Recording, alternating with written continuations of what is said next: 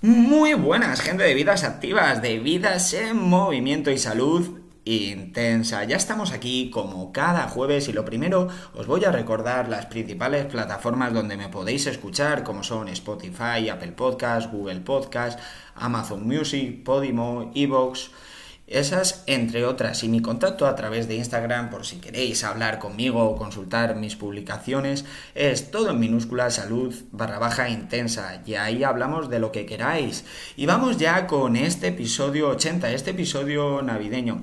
Y sabéis, el otro día estaba comentando con una persona que se ha vuelto, por méritos propios, se ha vuelto totalmente fundamental en mi vida y le comentaba mi ilusión hacia estas fiestas, a que siempre tiendo a ilusionarme en estas fiestas, y me dice, eso, eso no tiene sentido, dice, cada loco con su tema, y digo, ya, ya lo sé que no tiene ningún sentido, y efectivamente, si lo analizamos desde un punto de vista racional, simplemente es un día más, un día más en el año, pero quiero deciros que esto no entienda razones, que somos seres humanos y que muchas veces los sentimientos, el amor, el cariño, el compartir con los seres queridos no entiende de razones. Y por eso mi mensaje de hoy es que disfrutéis de todos esos seres queridos en estas fechas que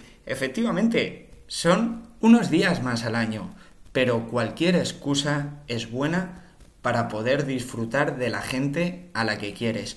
Y dicho esto, vamos, os voy a presentar el episodio de hoy, que es que vamos a hablar de las cenas y las comidas navideñas, cómo hacerlas un pelín más saludable y si nos merece la pena hacerlo. Y bueno, dicho esto, puestas las cartas sobre la mesa, empezamos. Bueno, se acerca ya la cena de Nochebuena, la comida de Navidad, la cena de Nochevieja, Reyes Magos, y yo siempre os hablo de la alimentación, del acto de comer desde el punto de vista nutricional. Pero antes de empezar este episodio, lo que quiero recordar es que comer eh, es mucho más que nutrirse, es mucho más importante. Por lo tanto, lo primero que voy a hacer es un llamamiento al sentido común, que sentarse en una mesa no es simplemente para nutrirse.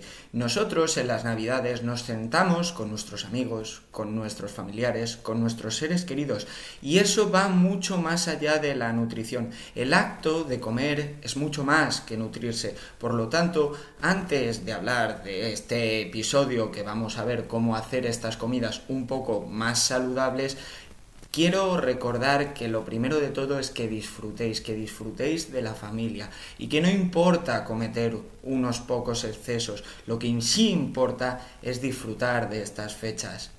Porque, como ya os digo, lo importante de estas cenas quizás no es tanto la comida, sino con quién la compartes. Y esto es realmente lo, fundamental. Y ya os digo que vuestra salud, vuestro estado físico, vuestra forma de veros no va a variar mucho porque en estos días puntuales cambiemos, o mejor dicho, nos excedamos un poco. Un poco o bastante, porque generalmente la abundancia que hay en estas, en estas comidas, en estas cenas, suele ser eh, excesiva. Cosa que tampoco está de más, porque si hay algún momento del año donde tenemos, o donde yo creo que tenemos que excedernos un poco, es este es este porque tenemos que estar todos reunidos, porque no puede faltar de nada y a quien le falte, sinceramente, lo siento por ellos y os, y os animo a que, a que sigáis intentando crecer y, y bueno, con lo poquito que tengáis o lo mucho, da igual, que simplemente disfrutéis del amor, del amor de los seres queridos. Bueno, y vamos con, eh, con el tema de hoy, que es que vamos a ver cómo hacer una de estas cenas un poquito más saludable. Vamos a ver cómo la podemos hacer más proteica. Y es que en estas cenas, generalmente, lo que ocurre es que se suele dividir en tres fases que suele ser una fase de entrantes, aperitivos, más de coloquio, luego una fase plato principal y luego los postres. Y es que en todas estas fases de la comida siempre se puede hacer una elección de los alimentos más, más inteligente o bueno, si no quiero medirlo, pues no lo mido, pero si quiero controlar un poco, pues es muy sencillo porque además suele haber una amplia, amplia gama de, de alimentos.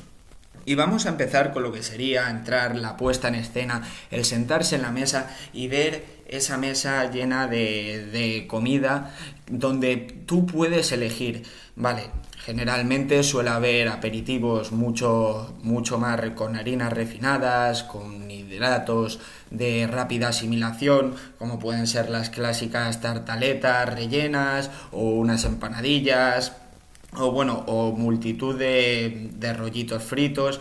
En fin, bastantes cosas menos saludables, pero lo que sí suele haber en todas las mesas es un plato de langostinos, un plato de gambas, incluso platos de fiambre, de queso, de jamón, de lomo.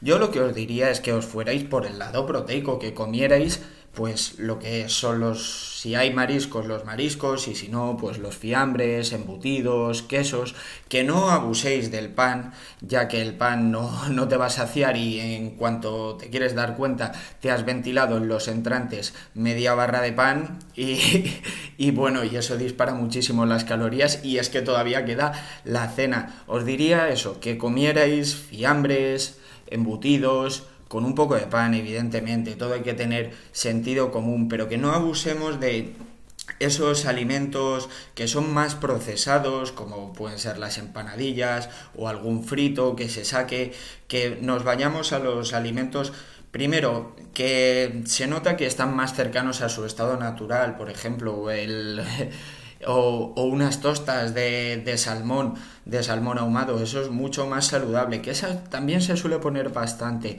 se suele poner algún, algún ahumado como el salmón o el bacalao, yo os diría que optaréis por esas opciones, opciones que claramente se nota que son más saludables, fiambres, quesos, eh, algún ahumado o alguna con pescado en conserva, pues también se pueden poner, no sé, se me ocurre caballa, hacer unos canapés con caballa y son opciones muy buenas de cara a los entrantes. Nos va a aportar unas proteínas de bastante calidad y sobre todo estos alimentos tienen una saciedad mucho mayor que luego para el resto de la comida va a ser fundamental porque al final en estas comidas sí es cierto que podemos cortarnos un poco, pero casi siempre nos excedemos. Entonces, cuanto mayor sea la saciedad desde el principio, y la proteína es el macronutriente más saciante, pues mejor lo podremos controlar. Una vez de esta puesta en escena, ya hemos vaciado la mesa, ya o nos lo hemos comido todo o lo hemos ido retirando. La verdad es que a estas alturas yo tengo que reconocer que ya estoy un poco lleno. Pero bueno, te sacan el plato principal. El plato principal, pues, por lo menos en España suele ser un asado o algo hecho al horno, un pescado, un cordero o incluso un pollo un pavo o simplemente algo de carne, ya sea un solomillo o carne como el solomillo Wellington, carne más rellena. Aquí no hay tanto problema porque al final vas a comer el plato, la porción principal que te ponen, que generalmente suele ser bastante, un alimento como digo, bastante proteico. ¿Qué, ¿Cuál es el problema de este plato principal? Pues generalmente los aderezos, las salsas. Yo os diría que si queréis controlar un poco, controléis las salsas, que sí, que no te digo que si te ponen un pavo asado no le eches salsa, que está súper seco. Pues sí, échale salsa, pero tampoco te excedas, no te excedas mojando pan en la salsa. Y luego es el acompañante, que te lo ponen con papas fritas. Pues bueno, controla un poquito más la porción de papas fritas. Si te ponen papas al horno, pues hombre, si no son muy aceitosas es una acción súper buena y que además la patata al horno o cocida eh, tiene de los mayores índices de saciedad que pueda haber. Mi consejo en esto es que, como ya estamos un poco llenitos, te comas la porción que, te han puesto en el plato, que cuides el consumo de salsas y de acompañantes, sobre todo si son papas fritas o algún otro elemento pues que, que está frito, sobre todo, que, que lo controlemos y que luego, si quiero repetir, repita una porción muy pequeña, teniendo en cuenta que si vengo de los entrantes, pues por lo general ya suelo estar lleno. Si como un poquito más es porque me ha gustado mucho, pero en eso está en mi elección de saber, me ha gustado mucho, venga, un poquito más y ser capaz de controlarlo. En estas cenas, eh, para cuidarte, todo está en tu elección, en si quieres o no y muchas veces tenemos que medir y jugar con eso. O igual pues mm, la siguiente parte que es el postre dice pues mira no como postre o como menos pero me voy a comer un poquito más de este plato que está buenísimo. Y vamos con, con la última parte de la cena, que serían los postres y luego, por supuesto, las, las, copas o las bebidas, digamos, las bebidas alcohólicas que se, se toman Después, los postres es realmente complicado porque casi siempre suelen ser azucarados y tú no le vas a decir a tu tía, la del quinto, cómo tiene que hacer la tarta de fresa y nata que ha hecho durante toda la vida. No. Pero que si tengo varias opciones en los postres, pues siempre intente mirar los que tengan menos, menos harinas refinadas. Todos van a tener azúcar, ya os lo digo. En Navidades edulcorantes no se, usan, no se usan. Pero que si tengo un pudding o un flan, siempre es prioritario a comerte un brownie o una tarta de tres chocolates. Siempre es, me, es mejor opción. Primero, porque va a tener huevo. Y el huevo es un superalimento. Y segundo, pues hombre, el pudding tiene algo de miga de pan, pero eh, no, no, tiene esas harinas refinadas que puede tener una tarta de cinco pisos que, bueno, y con lo que os digo con los postres es que controlemos la porción, que no tenemos que comernos cuatro cachos, aunque hay veces que es difícil de controlar porque son alimentos hiperpalatables y están muy buenos. Yo os diría que si estáis saciados os, os controléis y después de los postres vienen las copas.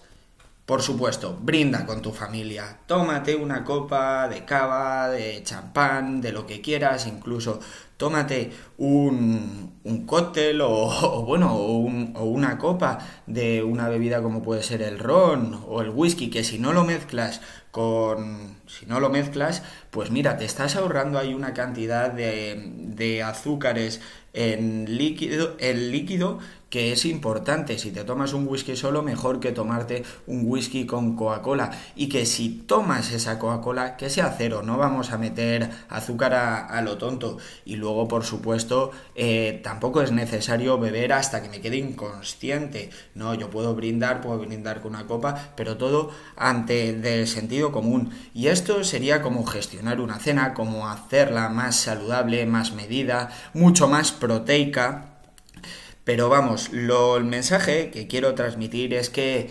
simplemente disfrutéis. Y que queréis excederos un, un poco, por favor, vamos a usar el sentido común.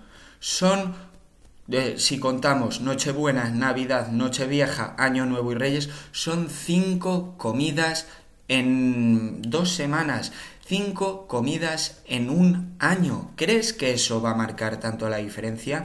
No, la diferencia la va a marcar los otros miles de comidas que vas a tener eh, al año, por supuesto. Y bueno, comentado esto, creo que es un episodio bastante sencillo, pero que Quizás muchas veces no abrimos los ojos ante esta realidad y bueno, lo primero de todo es que en estas fechas el episodio haya sido ameno y que haya sido por lo menos entretenido escucharme.